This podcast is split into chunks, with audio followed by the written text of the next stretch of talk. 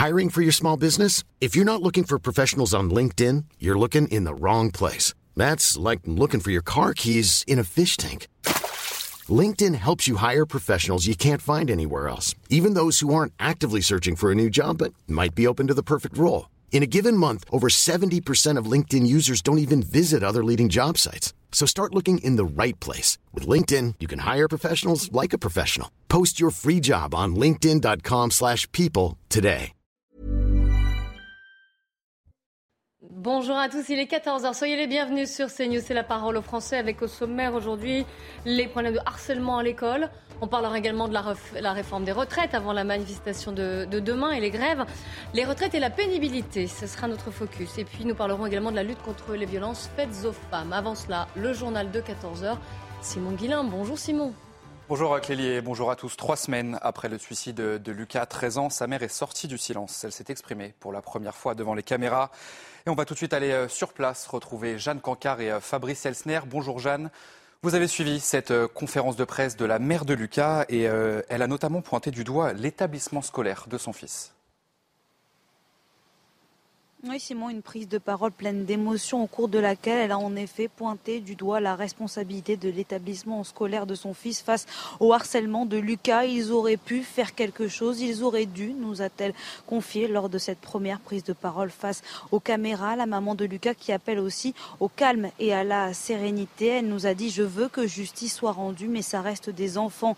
Les harceleurs de son fils ont le même âge que Lucas. Ils ont 13 ans, deux garçons, deux filles qui seront jugées au cours du printemps prochain et euh, lors de cette prise de parole, il y a eu un moment assez fort. Et eh bien, c'est a, c'est quand elle a en quelque sorte tendu la main au harceleur de son fils, puisqu'elle a dit je ne veux pas que la mort de Lucas soit vaine. Je veux peut-être qu'un jour, et eh bien, dans mon combat contre l'homophobie et le harcèlement scolaire, peut-être un jour que les harceleurs de Lucas pourront m'aider, intervenir lors d'interventions dans les établissements scolaires pour que plus jamais une telle tragédie ne se produise. Sachez que Clélie Mathias reviendra sur le harcèlement à l'école dans son débat dans quelques instants. Dans le reste de l'actualité, Elisabeth Borne a présenté un plan contre le racisme, l'antisémitisme et les discriminations, avec comme objectif eh de lutter notamment contre les discriminations à l'embauche. La Première ministre souhaite un renforcement de la formation des enseignants et des agents de la fonction publique, ou encore un passe culture étendu à tous les lieux de mémoire. En marge de la manifestation de demain contre la réforme des retraites, Gérald Darmanin annonce 11 000 policiers et gendarmes mobilisés dans toute la France. Ils seront 4 000 dans la capitale. On va écouter justement le ministre de l'Intérieur, c'était ce matin à Marseille. Il y a demain 11 000 policiers et gendarmes mobilisés partout en France, dont 4 000 rien que pour Paris. Ces 1 000 euh, policiers et gendarmes supplémentaires par rapport à la journée que nous avons vécue euh, de manifestation de la semaine dernière. Il est évident que euh, ceux qui s'en prendraient euh, aux policiers, aux gendarmes, aux autres manifestants, euh, aux biens, seront interpellés. Mais je veux constater que les organisations syndicales avec lesquelles nous avons d'excellents rapports d'un point de vue de, de sécurité jouent parfaitement le jeu. Et à la veille de cette mobilisation contre la réforme des retraites, le texte est débattu depuis ce matin en commission à l'Assemblée nationale. 7000 amendements ont été déposés, dont 6000 par la NUPES. À Paris, un barbier du 15e arrondissement a été attaqué vendredi dans son salon. Des individus ont tenté de lui voler sa montre. Mais les auteurs du braquage ont pu être arrêtés en flagrant délit par la police grâce à un appel des voisins. La victime, bien sûr sous le choc, a accepté de témoigner pour CNews. Charles Baget, Barbara Durand. Le cauchemar de ce barbier n'aura duré que quelques secondes. Un braquage d'une hyperviolence pour une fausse montre de luxe. Le gérant de ce salon n'en revient toujours pas. Il m'a posé là, sur il y a un caf là parce qu'il y a la toilette dedans et tout. Il m'a demandé directement euh, Donne-moi votre montre.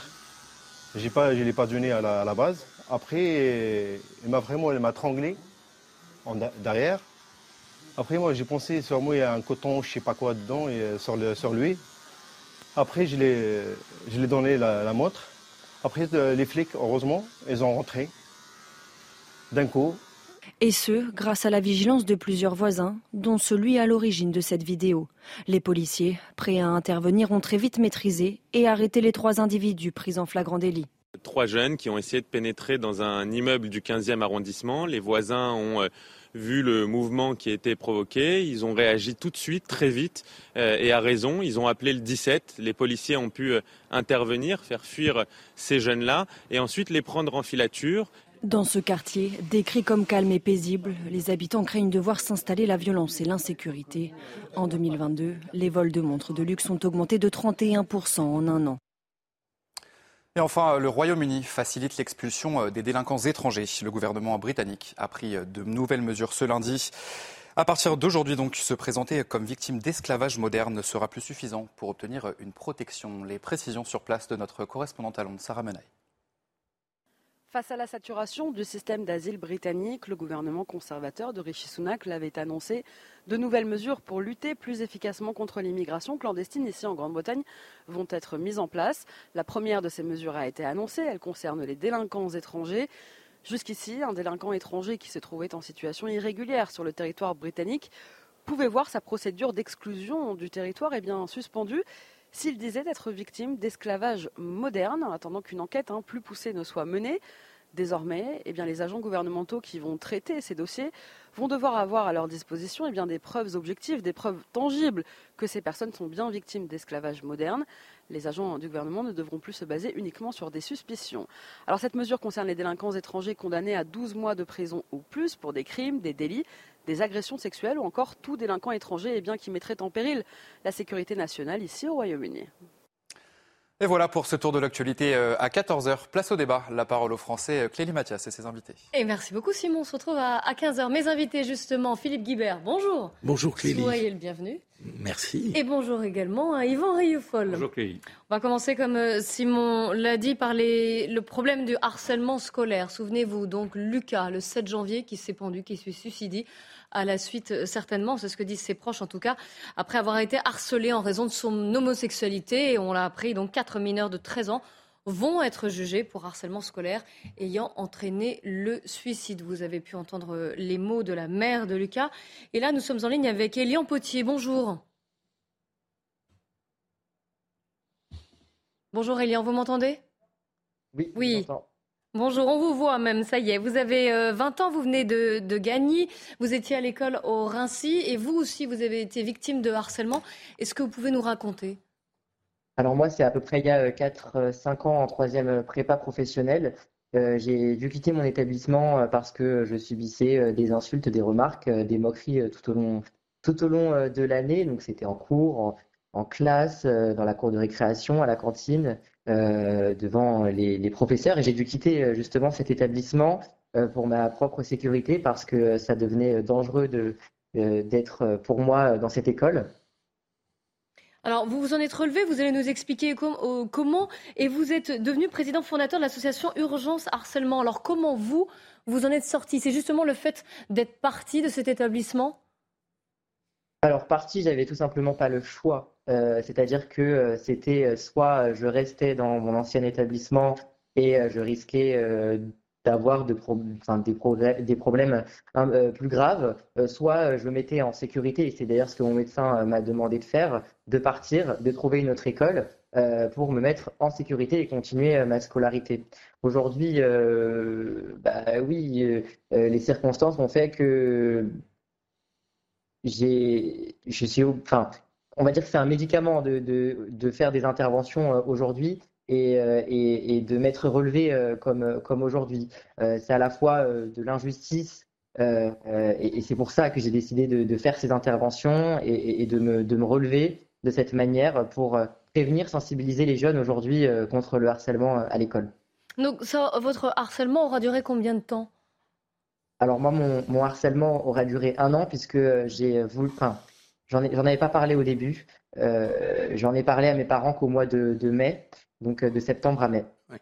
Ah oui, c'est long quand même. Hein. Et parce qu'on parle souvent de la violence euh, des coups physiques, mais est-ce que vous pensez qu'on sous-estime la violence des mots, justement, des moqueries, des insultes que vous avez pu avoir? Bah, les, mots peuvent être beaucoup plus violents que, les coups. psychologiquement, c'est des traces qui restent à vie. Enfin, je veux dire, c'est difficile pour un, un, jeune de 13 ans de pouvoir se prendre des remarques toute la journée, euh, toutes les heures, euh, et des insultes, de pouvoir les, subir et, sans rien faire. C'est à vie qu'on les retient, euh, ces insultes.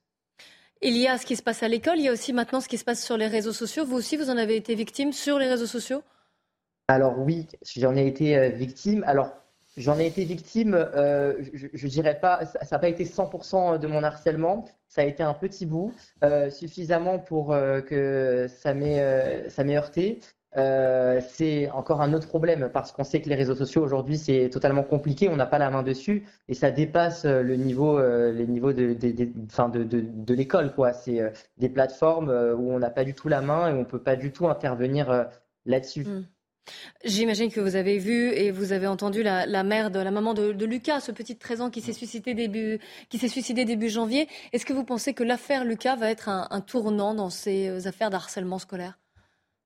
Bah, moi, ce que j'ai à dire, c'est que c'est dommage que ça soit euh, après euh, ce genre d'intervention que, que, ça soit un tournant. évidemment que bah, maintenant, j'espère qu'on pourra, on pourra à cause de, de cette tragique expérience euh, mettre des choses en place, au-delà des choses qui sont déjà mises en place, je pense qu'il y a encore beaucoup à faire et, euh, aider euh, bah, les établissements à faire des interventions, aider le, ministère à, faire de la prévention. il faut continuer à faire de la prévention, il faut donner encore plus de moyens aux établissements de faire de la prévention dans tous les établissements, 100% des établissements doivent faire de la prévention. C'est, ça doit être une obligation. C'est d'ailleurs une obligation. Mais c'est déjà le cas, c'est ce que j'ai. Il y a un programme, le programme phare, qui a été mis en place justement pour qu'il y ait des sensibilisations, des préventions. Il n'est pas appliqué? Il est normalement censé être appliqué, oui. Après, euh, enfin voilà, il faut que tout le monde suive derrière. Hein. Je, voudrais que vous écoutiez la, maman de ce jeune Lucas, cette mère, qui pointe du doigt aussi la responsabilité de l'école. Écoutez-la. Mhm. Il faut des personnes formées dans chaque établissement, il en faut, il en faut un minimum, il, faut, il en faut vraiment partout en fait. Il faut vraiment qu'on se penche dessus et que les choses soient faites correctement pour pouvoir tous les aider.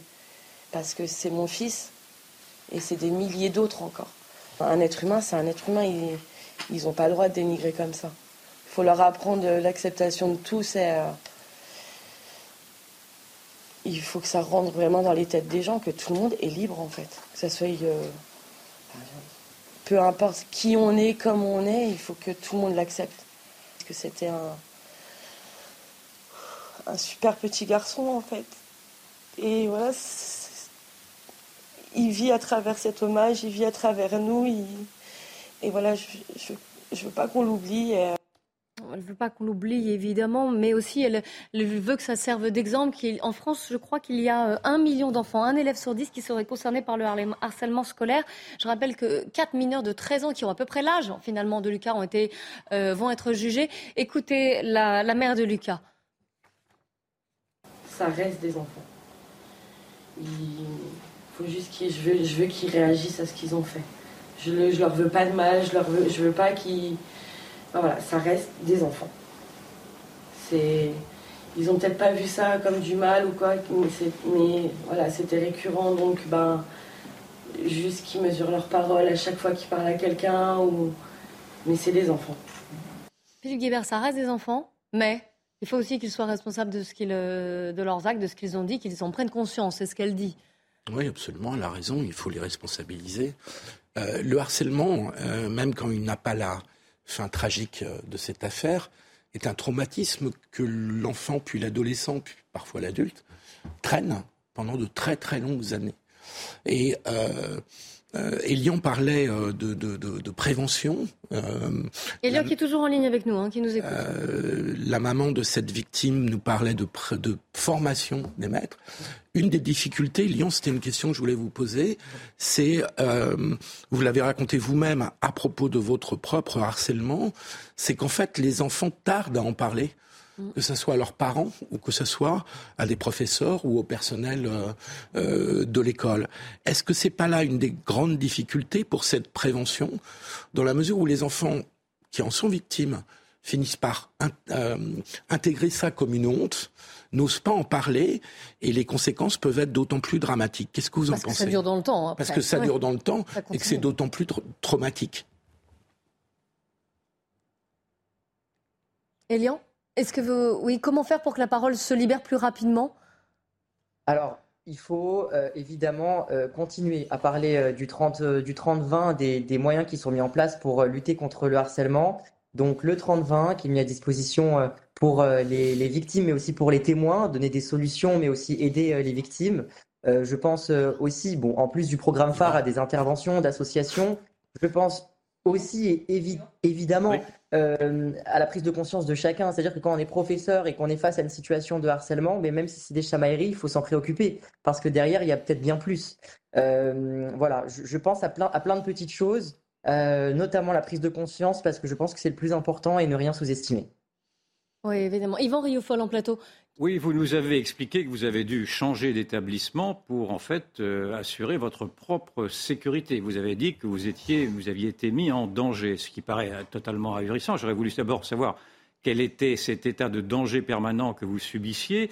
Et j'aurais voulu savoir, outre euh, le, profil de vos agresseurs, le nombre de vos agresseurs, quelle était en fait la réaction de l'établissement. Si, si, mm. vous avez changé d'établissement, c'est donc que cette école-là visiblement été passive vis-à-vis de ce que vous subissiez, que vous avez choisi une autre école. Quelle était cette école? Quelle autre école avez-vous choisi Alors, c'est euh, une école euh, qui a été mise euh, au courant de la situation, enfin, ils ont dit être au courant de la situation à partir du mois de mai. Or, les, remarques, les insultes et les moqueries que je subissais tous les jours étaient au vu de, des professeurs, des surveillants. Ah et qui ne disaient rien, qui ne disaient rien qui ne disait rien, ou alors sinon euh, juste chute maintenant taisez-vous, mais du coup qui ne disait rien dans la finalité. Euh, il y a eu des choses qui ont été euh, mises en place au mois de mai. je vous donne un exemple, c'était de me donner la possibilité d'aller dans les toilettes des filles pour ne pas être agressé dans les toilettes des garçons. Enfin, c'est totalement choquant maintenant quand, quand, on y parle, mais par mesure d'urgence, ça pouvait m'aider. Or, un exemple tout bête, c'est que le proviseur n'était pas au courant de la mesure que euh, le, les CPE ou les surveillants m'avaient donné. Euh, c'est-à-dire que moi, par la suite, bah, je me faisais disputer parce que j'allais dans les toilettes des filles. Donc c'était ça, plus euh, d'autres remarques.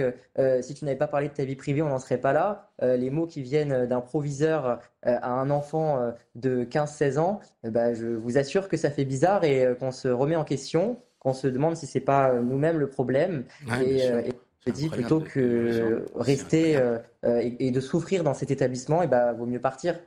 Euh, Philippe Guibert dit que c'est incroyable, ahurissant. Yvan Riofol, allez-y. Et l'autre établissement, oui, l'autre établissement, qu'est-ce qu'il a de différent Quelle est cette école? Et surtout, est-ce qu'il a été mis au courant de votre situation? Est-ce qu'il vous a accepté, tout en sachant ce qui se passait dans le, précédent établissement?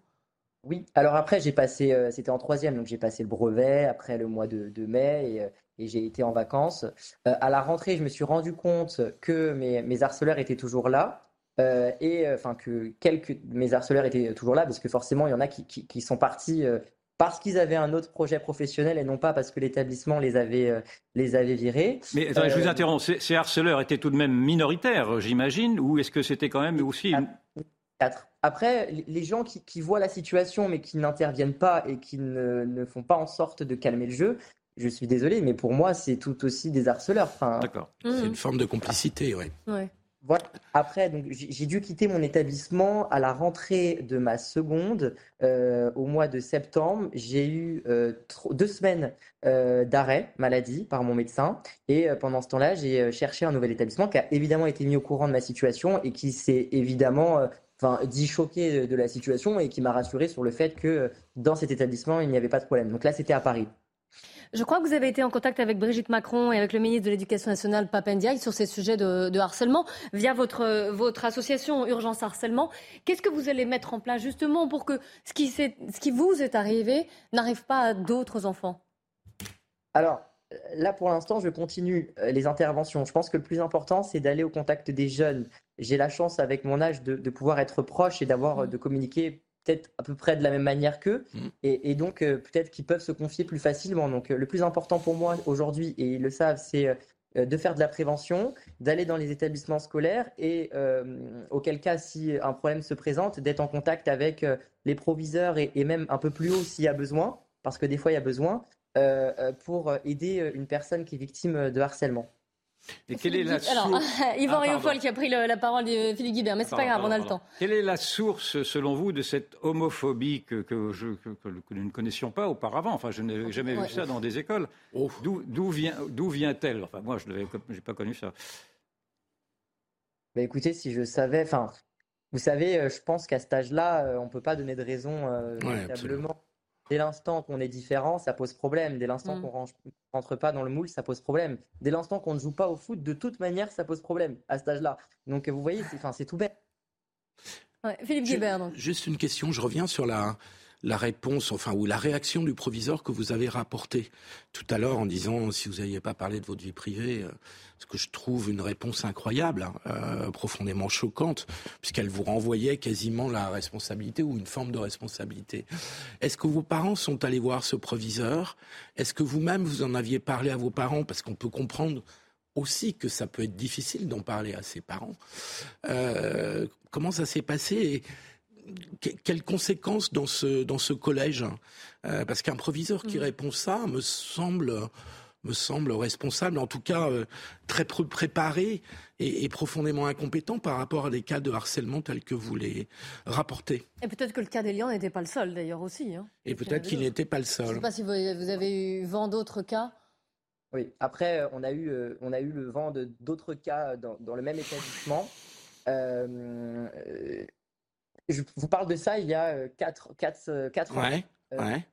Pas du tout la même chose qu'aujourd'hui euh, où euh, bah, ça a changé, enfin du moins je l'espère, ou ne serait-ce qu'un tout petit peu.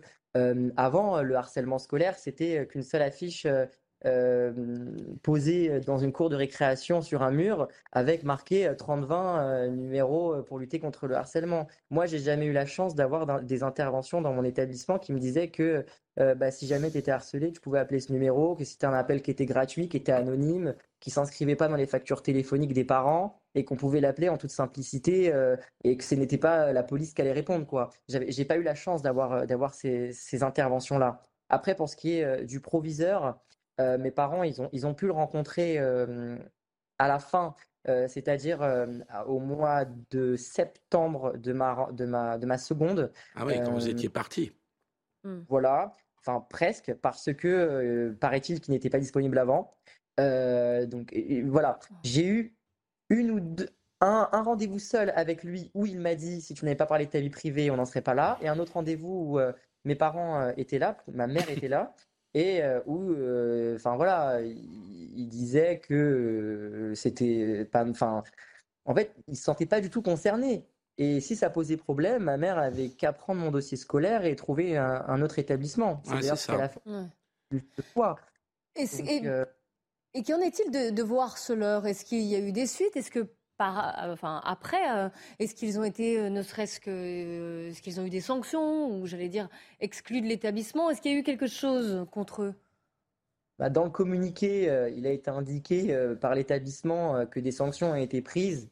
Bah, force est de constater qu'aucune sanction n'a été prise parce que bah, je, rien ne m'a été rapporté. Et on avait posé une main courante et ensuite on avait porté plainte. Je crois qu'ils ont été entendus, mais ça n'a pas été plus loin. Yvan Rioufol? Dans ce drame du suicide de, ce jeune collégien, on a appris qu'il était harcelé par deux garçons, mais également par deux filles. Est-ce que dans votre collège initial, euh, vous aviez également subi des, des, euh, harcèlements venant des filles également? Euh, D'une seule, oui. D'une seule. On est bien d'accord. pardon, on est bien d'accord que quand on dit harcèlement, ça couvre des actes physiques, des paroles verbales ou des pressions psychologiques. Dans votre cas, c'est c'était pression psychologique et des paroles. Euh, c'était, euh, c'était d'une grande violence. Oui, c'est très violent. Hum. Mais pas de violence physique. Non, jamais. Heureusement. Mais euh, c'était tous les jours des, insultes, des moqueries. oui, tu sais, moi, les gays, normalement, on les tue. Enfin, c'est des choses horribles qu'on. Enfin, à cet âge-là, on peut pas entendre ce genre de choses. Et quand il vous disait, moi, tu sais, les gays, on les tue, il faisait référence à quoi? Quel était leur univers culturel? Ah, Écoutez, euh, moi, je ne veux pas forcément rentrer dans, ce, dans ce débat. Je vois bien. Je parle euh, de manière globale. Euh, mm. je, voilà, je, veux vraiment. Voilà, tout le monde est concerné par le, harcèlement. juste ces propos à cet âge-là, ça montre. Ils sont inaudibles. Oui, ça, pardon, je vous ai coupé, mais, mais oui, là, vous avez raison, c'est que c'est vrai, de toute façon, quel que soit le contexte, ces propos-là, on n'a pas envie de les entendre, euh, encore moins quand on a 13 ans, 15 ans, ou comme, ça, comme ce fut euh, votre cas. En tout cas, bravo déjà à vous de vous en être sorti, d'avoir créé cette, euh, cette association qui aide, Urgence Harcèlement, donc qui aide et qui essaye de sensibiliser, de dire aux autres élèves, attention, il faut dénoncer ces actes, c'est important. Je rappelle le numéro hein, 3020 et qui, vous le disiez très justement, est un numéro gratuit, anonyme et qui ne s'affiche pas aussi euh, dans les, listes d'appels des factures téléphones. Ça peut être important, ça peut aider aussi à libérer la parole. Un grand merci à vous, Elian. Quant à nous, on se retrouve dans quelques instants, juste après la pub. Et là, on parlera de la réforme des retraites avant les, grèves et manifestations de demain. Nous serons en ligne avec un déménageur, notamment, qui nous parlera de la pénibilité de son travail, mais qui n'est pas concerné par, euh, par une. Euh, qui, qui va devoir travailler deux ans de plus, justement. A tout de suite. À 14h30, avant de reprendre notre émission, on fait un point sur l'actualité avec Adrien Spiteri. 11 000 policiers et gendarmes mobilisés ce mardi en France, 4 000 à Paris, annonce du ministre de l'Intérieur Gérald Darmanin aujourd'hui. 1,2 million de manifestants sont attendus pour la deuxième journée de mobilisation contre la réforme des retraites. Anthony Blinken est arrivé en Israël. Depuis jeudi, les attaques se multiplient au Proche-Orient. En Égypte, ce matin, le secrétaire d'État américain appelait au calme et à la désescalade. Il doit s'entretenir avec Israéliens et Palestiniens. Il plaide pour une solution juste au conflit, plus que jamais dans l'impasse. Et puis l'OMS maintient le niveau d'alerte maximal pour la pandémie de Covid-19. L'organisation recensait vendredi plus de 752 millions de malades et près de 7 millions de morts au total. La pandémie entre dans sa quatrième année. Le patron de l'OMS regrette que trop peu de personnes soient correctement vaccinées. La parole au français, je suis toujours en compagnie d'Yvan Rioufol et Philippe Guibert. Nous allons à présent parler de la réforme des retraites et de cette deuxième journée de mobilisation demain. Euh, à l'heure actuelle, pour l'instant, en tout cas, le texte là, ça pourrait changer. Le texte de, cette, de ce projet de réforme des retraites ne prend pas en compte différents critères de pénibilité comme par exemple euh, des vibrations mécaniques, c'est le cas quand on utilise un marteau-piqueur, comme des, postures un petit peu euh, qui peuvent faire souffrir, ou même le port de charges lourdes. Karim Abbas, bonjour. Vous êtes donc déménageur. Est-ce que je, vous, je peux vous demander quel âge vous avez? Oui, bien sûr. Bonjour à tout le monde. Bonjour. Quel âge avez-vous, monsieur? J'ai 38 ans le 3 février. 38 ans. Et, euh, et, ça fait combien de temps que vous travaillez en tant que déménageur? Ça fait maintenant plus de 8 ans. Est-ce que, vous, est que vous envisagez de partir à la retraite, non pas à 62 ans, mais à 64 ans? Est-ce que ça vous paraît possible? Non, c'est pas possible. Non, on n'arrivera pas, c'est pas possible. Vous avez déjà des douleurs? Vous souffrez quelque part? Ben oui, comme je l'avais expliqué, on a souvent des, problèmes de limbago. J'ai eu souvent aussi des, calculs. Bon, après ça, c'est les calculs au niveau de la nourriture. Mais honnêtement, les limbagos, c'est énorme. On prend des cachets de cortisone. On est vraiment ensuqué. On ne doit pas prendre le volant pendant une semaine. Ça voilà, c'est vraiment très, très, très pénible, on va dire. Je ne pense pas qu'on pourra arriver à l'âge de 64 ans. C'est impossible. Vous me voyez, moi, à 60 ans avec un frigo?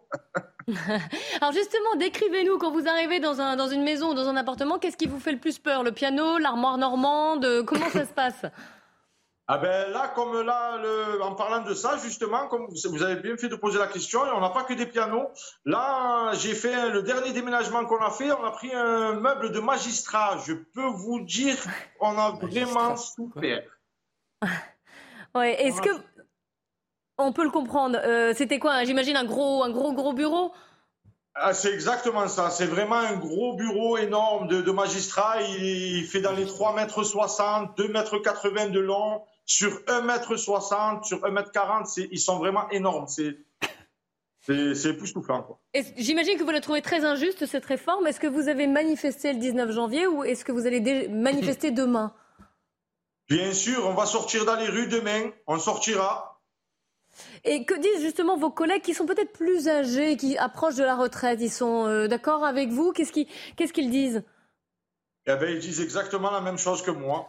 J'ai des déménageurs. Moi, le, le, ben, le, plus ancien, le plus ancien, c'est Michel. Il a 48 ans. il, normalement, il va s'arrêter en 2025, il s'arrête, c'est fini. Et vos patrons, qu'est-ce qu'ils en pensent?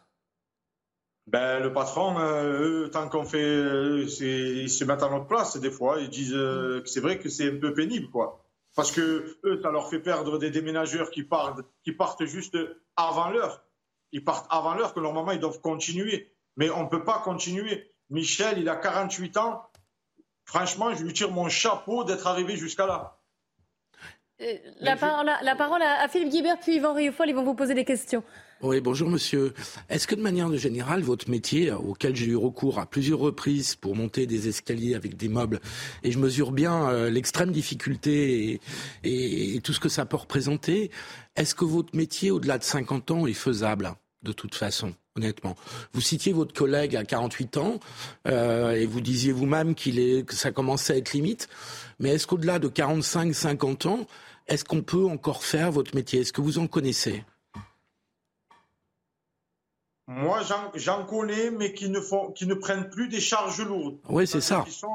voilà, ils sont dans le déménagement, mais avec des petites charges lourdes. On va leur donner vraiment des petits boulots. Euh, demain matin, on va avoir un piano, on va pas appeler Michel. Ça, c'est sûr. 48 ans, ce n'est pas possible. Mmh. Yvan Rioufol Il y a quelque chose que je...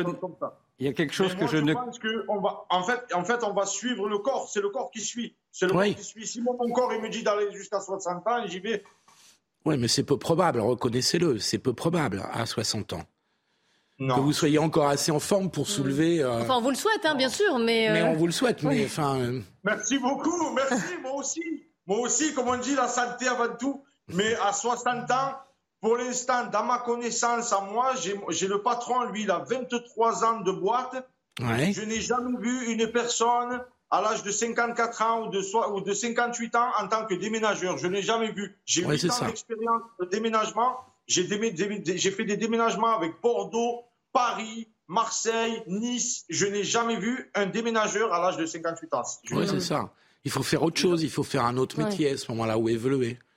Yvan Rioufol en plateau. Non, mais on comprend très bien que le, corps ne puisse pas suivre, mais ce que j'ai cru comprendre, et c'est pour ça que je n'arrive pas bien à, à évaluer votre, votre cas, j'ai cru comprendre malgré tout que la pénibilité était un, était un critère qui était pris en compte dans la réforme. Pas, certains critères, comme, le, port de charges lourdes, n'est pas pris en compte. Si elle ne l'est pas pour les déménageurs, il y a là effectivement un vide juridique qui devrait être comblé, parce que je ne vois pas la logique voudrait, malgré tout, l'esprit de la loi, pour parler plus rapidement, l'esprit de la loi voudrait que vous soyez concerné, vous aussi, par les, les, dérogations pour les, pour les métiers pénibles. Alors encore une fois, vous, savez que le travail de la réforme des retraites en commission a commencé et qu'il y aura certainement des, choses qui vont bouger. Là, c'est pour l'instant passez-vous hein. entre les gouttes et êtes-vous syndiqué d'ailleurs?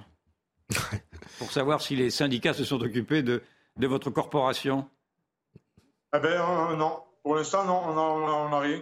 Mais oh, comme vous dites, on aimerait bien qu'il y ait une loi qui sorte et qui une loi qui sorte et qui défend justement ces métiers-là pas en tant que déménageur aussi, même euh, euh, un régleur, un régleur d'enrobé dans le BTP, il est tout le temps avec son, son, râteau en train de tirer du goudron. Le goudron, il est très mauvais pour la santé. Oui, on comprend bien. Voilà, c'est pour ça qu'il devrait sortir une loi où pour les, pour les justement pour les travails pénibles, vraiment pour les vraiment les métiers pénibles, il devrait avoir une loi pour, pour qui nous défende à nous, quoi, je veux dire. Alors, il y aura des visites médicales hein, qui seront faites euh, régulièrement hein, pour cette euh, réforme des retraites. Ça serait mis en place justement pour, pour évaluer la santé des, travailleurs. Philippe Guibert. Oui, euh, monsieur, mais je ne veux pas envoyer la, faute sur les patrons, mais euh, lorsqu'il y a eu des discussions sur la pénibilité comme votre métier, euh, le patronat a dit on est en train de monter une usine à gaz pour avoir des critères mm. de pénibilité. Et c'est vrai que c'est compliqué parce qu'il y a des, cas, des tas de cas différents. La pénibilité de votre métier de déménageur n'est pas la même que celle de, de, la personne dont vous parliez qui prend du goudron dans les yeux et pour qui ça peut avoir des, des conséquences euh, tout à fait néfastes. Et donc la difficulté, c'est là où les syndicats peuvent être importants, c'est comment négocier des, critères de pénibilité qui soient adaptés à chaque activité.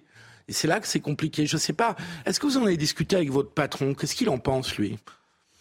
Ben, le patron, lui, honnêtement, je parle des fois avec lui. C'est vrai que vous avez raison au niveau des syndicats, tout ça. Après, tout ça, ça relève dans ses compétences à lui. Moi, je suis là en tant que. Ouais, je comprends. je m'occupe déjà de pas mal d'ouvriers. Je m'occupe pas mal de camions. Je m'occupe pas mal de comme elle a dit la dame aussi, les visites médicales. Il y a des visites médicales aussi qu'il faut les faire mm. passer, qu'il faut que je dois prendre en charge. Moi, des fois, j'ai des réunions avec mon patron. Ça parle de syndicats, mais j'en sais pas plus. En, tout cas, pour l'instant, votre retraite, vous conduirez à quel âge euh, que, je sache exactement quel est votre statut? 62 ans? Jusqu'à que mon corps me dira d'arrêter. non, mais. Oui, oui. Merci beaucoup, Karim Abbas, hein, d'avoir répondu à nos questions en, direct et, bon courage à vous. Vous, parliez, vous parliez des patrons. Justement, nous sommes en ligne avec Laurent Quentin. Bonjour. Est-ce que vous m'entendez? Oui, bonjour. Vous êtes gérant de Duchesne Charpente, qui est une entreprise de couverture et de zinguerie. Combien d'employés avez-vous? Expliquez-nous. Alors, au jour d'aujourd'hui, j'ai 11 collaborateurs. Et ils ont quel âge, à peu près? Quelle est, la, quelle est la fourchette? La moyenne d'âge est de 33 ans. Et est-ce que vous envisagez de les faire travailler? Parce que alors, si ce sont des couvreurs, ça veut dire qu'ils travaillent beaucoup en, hauteur, à des, dans les, que ce soit l'été où il fait très chaud, l'hiver où il fait très froid. On, on imagine que c'est assez pénible comme, comme travail et dangereux. Est-ce que vous envisagez de les faire travailler jusqu'à 64 ans? Alors, euh, dangereux, non, puisqu'on essaie quand même, euh, on fait travailler nos collaborateurs en, nos collaborateurs en sécurité. Mais euh, oui, les conditions de travail sont parfois compliquées avec, euh, avec les intempéries, avec euh, effectivement les températures qui s'élèvent et tout ça. Oui, c'est compliqué. Mais moi, à travers cette réforme de retraite, ce que, la, question que je me pose, c'est plutôt l'employabilité. C'est-à-dire qu'aujourd'hui, je peux, si demain j'ai un, une personne qui se présente qu'à 58, 60 ans, est-ce que je vais pouvoir l'embaucher? Est-ce que derrière, je ne vais pas avoir des maladies, des maladies professionnelles? Quelle productivité je vais avoir? Et la réponse, en fait, je l'ai déjà en vous la posant, c'est-à-dire que non, je ne le prendrai pas. Donc on peut faire travailler les gens à 64 ans, mais ils ne seront pas embauchés. Ouais. Et là, par exemple, vos, employés, ils vont, celui qui est le plus âgé, il a quel âge? Euh, Il a 37 ans. Ah oui, c'est ah jeune. très jeune. Un charpentier couvreur au-delà de 50 ans, personnellement, je n'en connais pas. Ah oui, d'accord, c'est intéressant ce que vous nous dites. Est-ce qu'ils vont faire grève, vos, employés, demain? Euh, Non, parce qu'ils n'en ont pas les moyens. Euh, après, je réfléchis, alors peut-être pas pour demain, mais je réfléchis à les indemniser de leur journée et je prendrai euh, état de leur, de, de, leur volonté et s'ils veulent faire grève, je les encouragerai à faire grève. Oui, vous soutenez. Philippe Guibert, oui. Oui, bonjour monsieur. En fait, vous soutenez ce mouvement parce que vous trouvez cette réforme euh, euh, pas tellement applicable, en particulier dans votre secteur d'activité, mais peut-être peut-être pas, que dans votre secteur d'activité. Ce sera pas possible dans des entreprises, dans des petites entreprises. Il est impossible de faire travailler une personne jusqu'à 64 ans, ou alors il faudrait aménager un poste et tout ça. Mais une petite entreprise de, jusqu'à 10 personnes, les postes sont, sont tellement optimisés que je je peux pas, j'ai déjà été confronté, je ne peux pas reclasser une personne, je ne peux pas leur faire faire... Euh, même dans des métiers de, de bureau, d'administratif Même dans des boulots d'administratif, de, de, gestion. Alors, on, alors déjà, un, ils n'ont pas la formation pour, entre guillemets, faire de l'administratif. L'administratif, aujourd'hui, il est géré par mon épouse et par moi le week-end. Euh, donc on ne peut pas demander non plus aux gens qui viennent dans une entreprise pour travailler en tant que charpentier de demain de devenir secrétaire. Ça, ce sera, ce sera compliqué. voilà, les, gens sont là pour faire un, métier, mais nous, en tant que petite entreprise, on n'a pas la possibilité de les reclasser ou de leur trouver des postes adaptés. On n'en a pas les moyens. Euh, aujourd'hui, on, il y a un mot qu'on n'entend pas beaucoup, c'est parler de productivité. Euh, on ne peut pas demander à une personne de 64 ans d'avoir de la productivité, mais l'entreprise, par contre, se doit de rester toujours compétitive. Est-ce que vous avez l'impression que ce que vous nous dites, là, votre discours ou, même les problèmes auxquels vous êtes confrontés sont relayés par euh, les syndicats contre cette réforme des retraites? Euh, Oui, parce qu'on on discute. donc moi, je suis plutôt adhérent CAPEB, mais je sais que la FFP discute aussi. Pour l'instant, on est dans une phase d'étude. Le texte de loi est très compliqué. Il n'y a rien qui est voté. Donc, je pense que les syndicats sont plutôt attentifs. Euh, pour euh, demain, peut-être qu'il y a une réaction plus marquée. Mais aujourd'hui, on est un peu dans l'expectative, on attend. Et justement, qu'est-ce que vous attendez? Qu'est-ce que vous aimeriez qui bouge? Parce qu'encore une fois, les discussions, elles vont commencer là à l'Assemblée nationale. Sur quel point spécifique Qu'est-ce que vous aimeriez entendre? En fait, nous, c'est très très simple. Nous, ce qu'on vous parce que dans mes salariés, j'ai des gens qui ont, qui ont, attaqué à 16 ans, Il y en a d'autres qui vont mm. attaquer à 18 ans, d'autres qui vont attaquer peut-être à 20 ans ou à 21 ans. En fait, nous, ce qui nous paraît le plus juste, c'est un nombre d'annuités, un nombre d'années travaillées.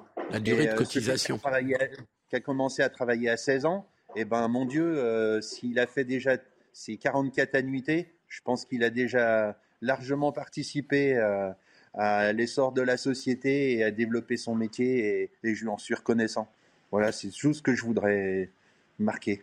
Oui, c'est-à-dire qu'en fait, vous êtes, euh, vous, seriez favorable à ce qu'on touche pas à l'âge légal et qu'on touche éventuellement à la durée de cotisation, mais pas à l'âge légal. Moi, je dis qu'à partir du moment où on cotise un certain nombre de trimestres, on a gagné ses points, on a gagné le droit de s'arrêter. Et bravo pour euh, une carrière qui est, qui est bien remplie. Yvan Riofol non, mais c'était la question que je voulais poser. est-ce que, est-ce que vous avez, est-ce que malgré tout, vous prenez conscience du fait que si ce système ne change pas, c'est un système qui va s'épuiser à terme et que les retraites ne pourront pas être compensées, ne pourront pas être payées par, par ceux qui arrivent sur le marché du travail. Qu'il y a donc même, malgré tout une nécessité à chambouler ce système, en tout cas à le réformer même en profondeur. Euh, sans, sans, aucun doute, mais je pense que, comme vous le disiez dans votre reportage, c'est très compliqué de parler de pénibilité. Et je pense qu'il y a des métiers, euh, voilà, enfin, travailler sous la canicule, travailler par des mmh. températures euh, extrêmes et tout ça. Je pense que la, notion de pénibilité est une notion très très compliquée, mais sans être prétentieux, je trouve que nous, on est dans des métiers quand même qui sont pénibles et donc qui doivent être aménagés où on doit trouver une solution. Mais, dans cette, et beaucoup de professions se réclament aujourd'hui de la pénibilité, et à juste titre, très, et à juste titre très certainement, mais au bout du compte, malgré tout, il va falloir trouver un équilibre dans le financement, parce que les solutions qui sont proposées pour l'instant, c'est de dire que ce sont les, les Français qui vont payer pour les retraites des autres. Est-ce que c'est quand même, malgré tout, est-ce que cette philosophie-là ne vient pas heurter l'essence même de la retraite, qui est malgré tout une assurance? C'était l'assurance retraite qui paye les retraites. ce n'est pas, ce n'est pas un impôt. Et là, on, on, est en train de dériver vers une sorte d'impôt de solidarité. Non, non, je trouve pas que c'est une dérive. À partir du moment où on met en place quelqu'un qui cotise, on, on met en place un système où quelqu'un cotise ses 44 annuités Hmm. Il faut lui calculer une retraite en fonction de ses 44 annuités. Il a travaillé 44 annuités, il a droit à quelque chose, il a cotisé. Oui, bien sûr. Je, me permets d'agir. Donc euh, il n'y a personne qui paye pour. Euh, la personne qui a travaillé 44 annuités, elle a cotisé pour acquérir une retraite. Elle ne paye pas la retraite des autres. Elle a, elle a acquis un certain nombre de points et il a, il a la retraite qu'il a, sur laquelle il a cotisé. Oui, mais la retraite par répartition n'est pas, ne, fonctionne pas ainsi, justement, vous le savez bien. Ben euh, elle, cumule, les deux systèmes. Elle n'est pas dans une logique assurantielle, puisque euh, l'idée est bien d'installer une solidarité entre les générations. Mais en revanche, pour le calcul de sa propre... Je peux vous assurer que je reçois, je reçois un émolument de l'assurance, euh, de l'assurance vieillesse. C'est bien une assurance vieillesse qui paye mes retraites. Oui, mais c'est pas une assurance individuelle. ça s'appelle une assurance... une assurance collective, si vous, vous préférez. Peut-être avez-vous une dernière question pour, euh, pour euh, Laurent Quentin? Euh, oui, je, je, moi, ce qui m'intéresserait, ce serait de connaître les, le point de vue des syndicats patronaux. Parce que le MEDEF, on a l'impression qu'il plaide à longueur d'année depuis des années pour le système que vous dénoncez, qui est l'allongement euh, de, de, non pas de la durée de cotisation, mais justement le, le, le, le fait de repousser l'âge légal de retraite.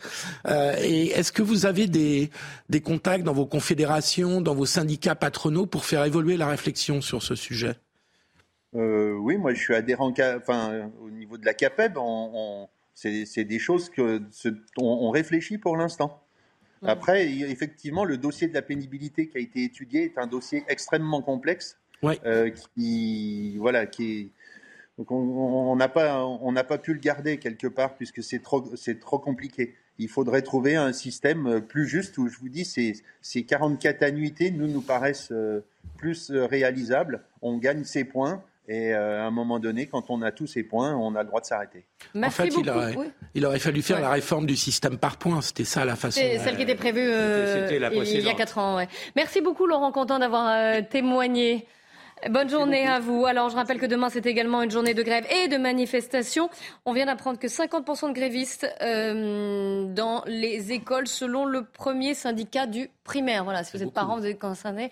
Un euh, professeur des écoles sur deux, selon les prévisions du premier syndicat du primaire. Il y aura également du monde dans les rues. Les syndicats espèrent, euh, espèrent euh, faire descendre autant de monde, voire plus, que le 19 janvier dernier. À Paris, la manifestation a changé de parcours. Cette fois-ci, le rendez-vous, c'est toujours 14h, mais cette fois, ce sera place d'Italie. Ensuite, ils rejoindront la place Vauban aux environs de 19h. Entre-temps, ils seront passés par l'avenue des Gobelins, boulevard de Port-Royal, le boulevard du Montparnasse et le boulevard des Invalides. Gérald Darmanin a précisé qu'onze 000 policiers et gendarmes seraient mobilisés dans toute la France, 4 000 pour euh, Paris. C'est 1 000 policiers et gendarmes supplémentaires. Et nous sommes justement en ligne avec Yannick Poirier. Bonjour.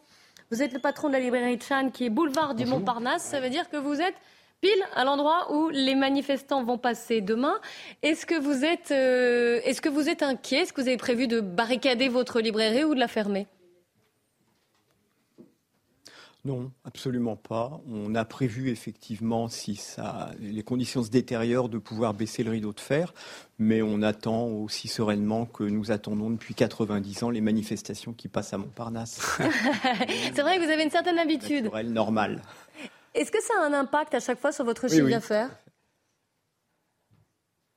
oui, ça a un impact bien sûr sur le chiffre d'affaires. C'est un peu comme les confinements lorsqu'ils étaient annoncés 24 heures avant.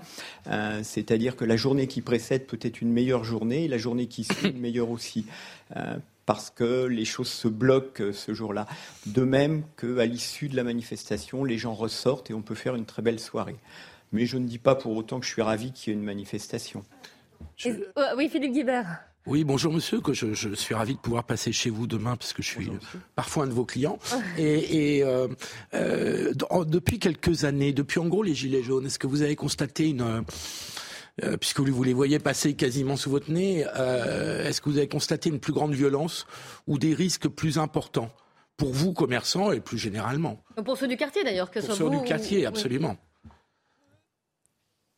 Non, absolument pas. Il y a eu effectivement euh, des exactions commises et puis euh, ça a été largement relayé par la presse et par les pouvoirs publics lors des manifestations des Gilets jaunes. Mais à Montparnasse, devant notre librairie et sur ce segment du boulevard, pas réellement. Alors peut-être que les librairies ne sont pas forcément la cible aussi des, des, ça. Je pense casseurs. Ce serait inconcevable. Je, je, ne, je, ne, comprendrais pas effectivement que des manifestants puissent s'en prendre à des livres, enfin, ou là, quitte ou en faire des autres Donc je pense qu'en effet, mm. euh, ce monsieur a tout à fait raison d'être serein, parce que je ne vois pas du tout quels pourraient être les hurluberlus qui prendraient en, euh, chasse, euh, enfin, à l'assaut des librairies. Mais en revanche, ce qui, est ciblé dans ces genres de manifestations, ce sont plutôt les marques, les marques anglo-saxonnes, ce sont les banques, les marques etc.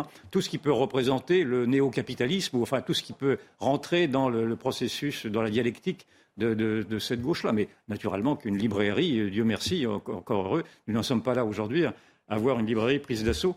Euh, euh, quoique, il y a une librairie près du Jardin du Luxembourg qui est régulièrement prise d'assaut, elle, par, par des mouvements d'extrême gauche parce que c'est une librairie présumée être de droite. Et donc, euh, il y a, ça existe quand même. Donc, je, vois, très bien la librairie, elle est d'extrême droite. la nouvelle librairie s'appelle-t-elle Et d'ailleurs, qui garde, sur, qui garde sur sa devanture les stigmates des coups de pioche qu'elle reçoit. Mais à part celle-ci, et pour, euh, qui illustre vraiment la violence de l'extrême gauche, pour le reste, non, bien sûr, les librairies. Philippe Guibert, et puis je vous donne la parole, euh, Yannick Poirier. Euh, je voulais vous poser une autre question, monsieur. Euh, puisque vous, vous êtes libraire, vous pouvez faire votre métier jusqu'à 65, 70 ans. Comment vous voyez les choses Oui, tout à fait. Bon, je veux pas vous créer des ennuis, hein, mais euh, à titre personnel, aucunement je me sens très libre de, ma parole. Euh, à titre personnel, euh, le, le, but pour moi est la librairie, la sauvegarde de cette librairie, qui est une librairie ancienne et totalement indépendante. Et j'avais annoncé lorsque je l'ai acheté il y a 25 ans que je la quitterais à 50. J'en ai 58, ça fait 8 ans que je cherche un repreneur et que j'ai conduit les repreneurs qui me semblent pas susceptibles de continuer le projet historique depuis 1929 de cette librairie. Donc c'est très particulier. Je ne me pose pas la question par rapport à ma vie personnelle et mon futur de retraité. Je m'en fiche un petit peu même. Vous êtes prêt à continuer? Ce qui m'importe, c'est... Euh, Pour l'instant, je continue. Je continuerai peut-être un an, comme je continuerai peut-être 20 ans. Anyway, c'est vraiment indifférent euh, à mon projet personnel de vie. Oui, pour vous, c'est l'avenir du livre et, euh, et, des libraires qui, qui compte, on l'a bien compris. L'esprit de votre librairie. Oui, l'esprit de la librairie qui est importante. Euh... L'esprit de ma librairie. Ouais. Euh, J'ai une toute petite dernière question, mais vraiment très rapide. Est-ce que vous savez si vous avez des, des employés qui vont faire grève demain? Je leur ai proposé, c'est une mmh. question qui m'amènerait à vous parler longuement, madame. Je ah. leur ai pro proposé, euh, comme lorsque les Gilets jaunes comme lorsque les Gilets jaunes, donc je disais, je défilaient, où je me, sentais, je me sentais solidaire des Gilets jaunes. Moi, je suis un fils du peuple et je me sens beaucoup plus proche des gens qui défileront demain que de quiconque euh, dans la communauté française. Et mes employés n'y tenaient pas. Donc, euh, seul, j'avais mis des panneaux en grève dans la vitrine. Je pense que je referai ça demain. Merci beaucoup, Yannick Poirier, et bonne journée à vous demain. Merci également à Kinson et Alexandre Dissel pour le, le duplex. On se retrouve juste après le journal de 15h. On parlera des violences faites aux femmes. La parole aux Français à ce CNews. On commence par le journal Simon Guillain. Bonjour Clélie, bonjour à tous. Trois semaines après le suicide de Lucas à 13 ans, sa mère est sortie du silence. Elle s'est exprimée pour la première fois devant les caméras à la mi-journée. Et la mère de Lucas a notamment pointé du doigt l'établissement scolaire de son enfant. Si je l'ai déclaré une fois et que je l'ai redéclaré après, c'est qu'il fallait peut-être réagir quand même. Il aurait pu faire plus. Il aurait pu faire plus. Il aurait dû faire plus Oui. Oui. Ah oui, clairement. Ah oui, il y a des choses qui n'ont pas été faites. Donc oui, ils auraient dû faire plus. Enfin, c'est mon ressenti à moi. Dans le reste de l'actualité, euh, Elisabeth Borne a présenté ce matin un plan contre le racisme, l'antisémitisme et les discriminations. Objectif est bien lutter notamment contre les discriminations à l'embauche. La Première ministre souhaite également euh, un renforcement de la formation des enseignants et des agents euh, de la fonction publique.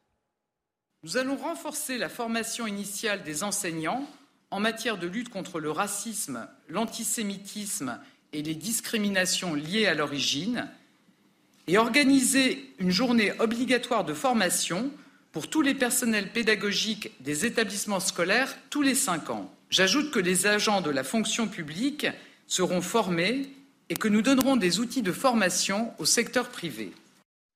À la veille d'une nouvelle manifestation contre la réforme des retraites, le texte est débattu depuis ce matin à l'Assemblée nationale. Et on va tout de suite aller sur place retrouver Elodie Huchard et Laura Lestrade. Bonjour Elodie. Je le disais, les débats ont donc commencé euh, ce matin. 7000 amendements ont été déposés, euh, dont 6000 par la NUPES.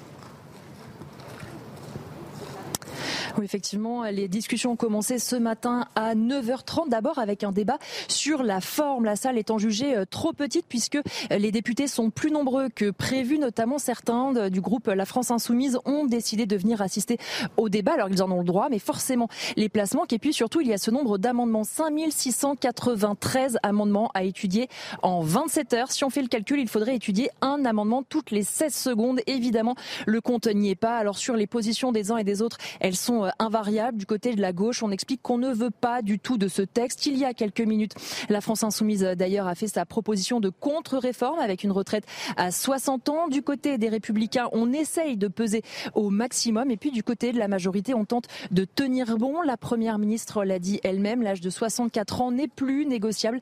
La rapporteure du texte n'a de cesse de rappeler que certes, elle comprend qu'on demande des efforts aux Français, mais que ce sont là des mesures de justice sociale. La gauche d'ailleurs qui demande deux jours de débat en plus pour l'examen en commission. Et puis, on le rappelle, à partir du 6 février, le texte arrivera en séance publique, c'est-à-dire dans l'hémicycle. Et là, les députés repartiront de zéro. Ils étudieront de nouveau l'intégralité du texte. Merci Elodie Huchard pour toutes ces explications et merci à Laura Lestrade qui vous accompagne cet après-midi à l'Assemblée nationale. La mobilisation de demain contre la réforme des retraites sera une nouvelle fois très suivie dans les établissements scolaires. Le premier syndicat du primaire annonce 50% de grévistes dans les écoles, une mobilisation qui va être également très suivie dans les transports, avec un trafic très perturbé euh, à la SNCF et dans les métros parisiens. Il est donc l'heure pour les Français euh, de s'organiser et de trouver une solution. Nous sommes allés euh, à la rencontre de quelques Français à la gare Paris-Montparnasse. Écoutez. Mon train a été annulé, donc j'ai choisi de partir aujourd'hui pour être sûr. Il n'y avait plus d'autres trains disponibles dans la journée. Je comptais rester à Paris aujourd'hui et partir chez moi demain. Et comme il y a grève à partir de 19h, je rentre chez moi ce matin. J'ai dû reporter mon TGV aujourd'hui pour pouvoir y aller sans avoir de, de train et de changement d'horaire à prévoir pour mardi. Ce soir, je dois rentrer tôt, justement, pour garantir de rentrer chez moi. Et demain, ce sera du télétravail pour sûr. On en vient à ce drame euh, à Vitry-sur-Seine dans le Val-de-Marne. Un homme sous EQTF et sans domicile, fixe a défiguré son ex-compagne avec un cutter. Ça s'est passé euh, le week-end dernier. La victime euh, a été conduite à l'hôpital avant d'être opérée. Le sujet d'Amaury Bucco et Sophia Dolé. C'est dans cette avenue du Moulin de Saquet à Vitry-sur-Seine que l'agression a eu lieu ce samedi soir. La victime, une femme de 37 ans, a été attaquée par son ex-compagnon au visage à l'aide d'un cutter. Lorsque les policiers arrivent sur place, la femme est entourée de témoins et de son fils, présents au moment de l'agression. Prise en charge par les secours, la victime présente de profondes lacérations au niveau du visage et des bras. Elle est conduite à l'hôpital pour y être opérée sans que son pronostic vital ne soit engagé. L'agresseur avait à plusieurs reprises menacé de s'en prendre à elle. Il s'agit d'un homme de 39 ans, Samir B, sans domicile fixe, il est connu des services de police et sous plusieurs alias algériens et marocains. Il faisait également l'objet d'une OQTF, une obligation de quitter le territoire. Il est actuellement activement recherché. Et sachez que Clélie Mathias et ses invités vont revenir en détail justement sur les violences faites aux femmes dans la deuxième partie du débat. Et enfin, euh, l'Australie lance des recherches pour retrouver une capsule radioactive. Elle serait tombée d'un camion alors qu'elle était euh, transportée vers un lieu de stockage. Elle est introuvable depuis la mi-février. Et les autorités sanitaires, vous allez l'entendre, euh, mettent en garde contre toute manipulation de cet objet.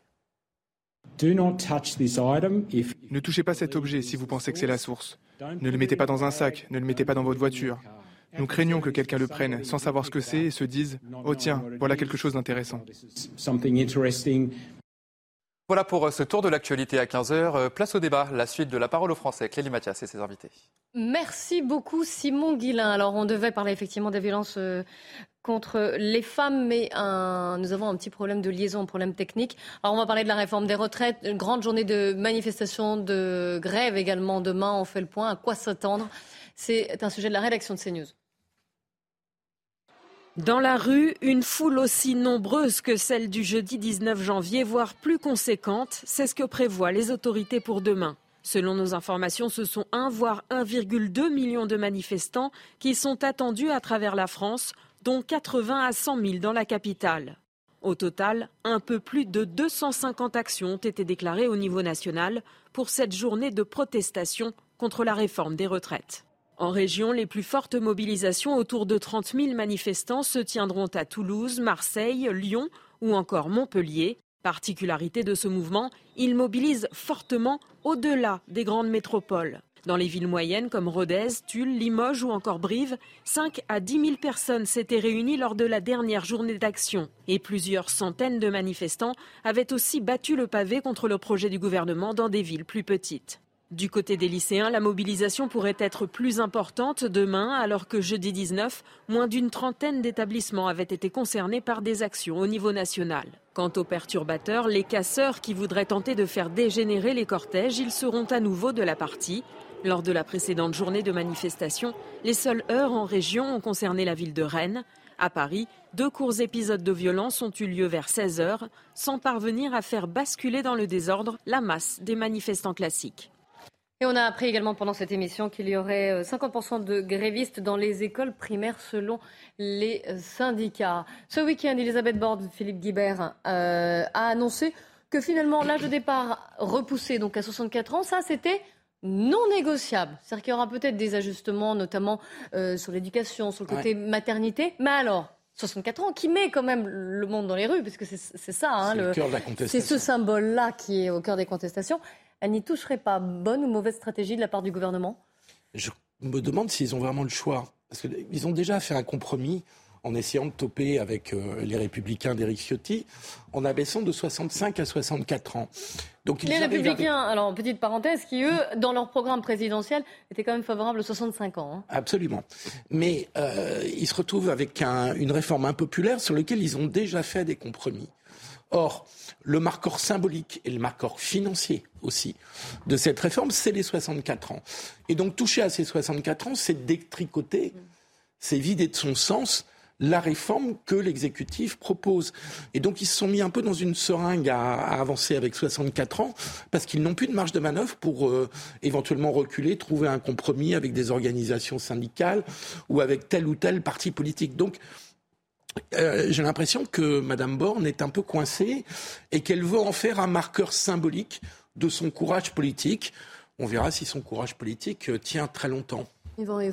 Il y a naturellement beaucoup de maladresse dans la manière dont ce gouvernement a conduit ce projet de réforme, parce qu'il il a lâché dès le départ, alors qu'il aurait pu lâcher au cours de la négociation. On aurait pu Par exemple, sur les, les, les, les de 65 à 64. 64 à, à l'issue d'une négociation. Ceci est fait.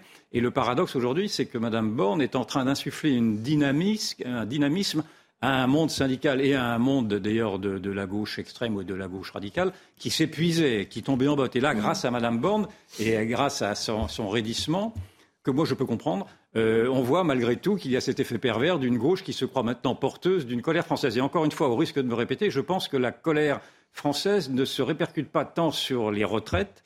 Je pense que c'est un monde un peu un monde apparent qui, nous laisse, euh, qui, euh, qui, ne cherche pas à creuser euh, l'autre grand malaise français, qui est celui qui se dévoile à travers le problème de l'inflation, de la lutte contre l'inflation et de la paupérisation. Et ces deux mouvements ne se rejoignent pas.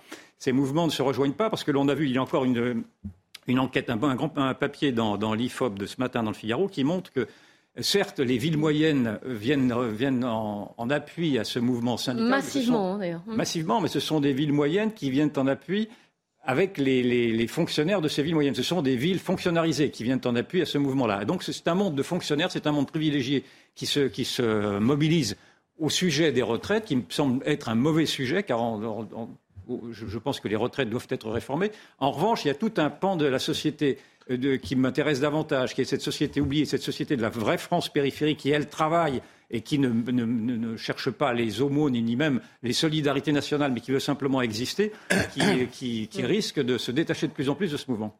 Dernier mot, Philippe Guébert. Deux remarques. Euh, la retraite est un sujet que vous le vouliez ou non. Il y a euh, et c'est pas une nouveauté. C'est pas une nouveauté que le secteur privé manifeste beaucoup moins et, et fasse beaucoup moins grève que le secteur public. Deuxième remarque qui fait les gros bataillons de cette, euh, de cette manifestation. Deuxième remarque, euh, il y avait d'autres moyens, on en a discuté tout à l'heure avec le patron de l'entreprise, de jouer sur la durée de cotisation plutôt que de jouer sur l'âge légal était une alternative à cette réforme du gouvernement. Il n'y a pas qu'une seule manière de faire une réforme des retraites. On aura l'occasion de, reparler de cette réforme des retraites, notamment euh, demain. Mais là, nous avons retrouvé notre liaison avec Maître ah. Isabelle Steyer. Bonjour, merci d'être en direct avec nous. Vous êtes avocate en droit pénal, spécialiste du droit des femmes. Et vous êtes surtout là, l'avocate de la maman de Chloé. Alors, Chloé, elle avait 24 ans. Elle, euh, elle avait déjà connu des problèmes avec son ex-compagnon. Elle a, ça s'est passé en décembre dernier à Blois, dans le Loir-et-Cher. Elle a été rouée de coups par son ex-compagnon. Elle est toujours dans un état gravissime à l'hôpital. Et pourtant, pourtant, cette jeune femme avait essayé d'aller euh, porter plainte. Elle était, elle s'était rendue même au commissariat. Et au commissariat, on lui avait dit là là, mais euh, c'est après 17h, on a une autre affaire à traiter, revenez demain. Et quelques heures après, elle s'est fait tabasser. Alors, on a eu les conclusions de, de l'IGPN, donc c'est la police des polices qui a été saisie euh, après le drame. Alors, elle a, été dit, elle a établi plusieurs choses. Déjà, donc le, major qui était, euh, qui était là risque une, enfin, a été mis à pied à titre conservatoire. On a appris qu'il avait déjà fait l'objet d'un avertissement en 2022 pour une autre affaire et il risque la révocation. Mais ça, c'est désormais entre les mains du directeur général de la police nationale. Que pouvez-vous nous dire sur, ce rapport, maître Steyer? Ah ben, Imaginez-vous que je ne l'ai jamais eu entre les mains, ce rapport. Donc j'avais euh, invité euh, la police euh, à me le communiquer avant de le communiquer à la presse, parce qu'il me semble que la maman doit être quand même informée de la donnée à cette procédure-là. Mais vous en savez plus que moi, vous voyez. Et est-ce que ça vous semble important quand même? Est-ce que c'est une pièce à l'édifice?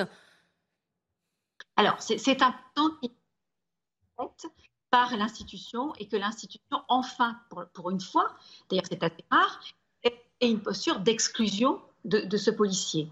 Et, là, c'est assez innovant, parce que dans des, procédures que j'ai extrêmement graves, mais également qui ont amené malheureusement à un féminicide, les policiers qui n'avaient jamais pris la qui n'avaient que des mains courantes, voire euh, renvoyer chez elles les femmes victimes, n'ont jamais été euh, sanctionnées, même une, sanction simple.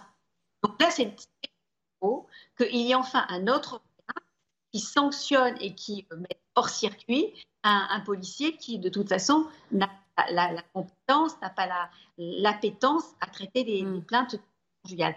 C'est la deuxième fois pour ce hein. Il n'avait déjà pas envoyé une, voiture de police alors qu'il avait un appel. Donc, euh, on n'est pas sur et c'est aussi un policier qui va mm. de moi.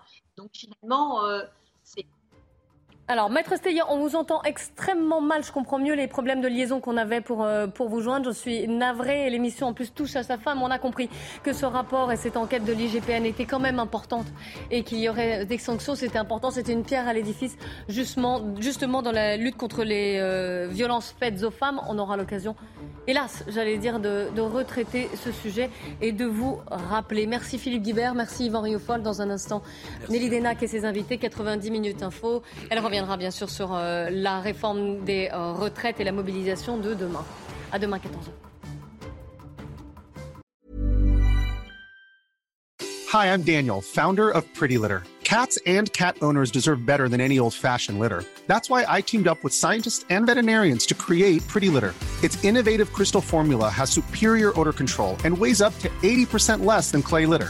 Pretty Litter even monitors health by changing colors to help detect early signs of potential illness. It's the world's smartest kitty litter. Go to prettylitter.com and use code ACAST for 20% off your first order and a free cat toy. Terms and conditions apply. See site for details.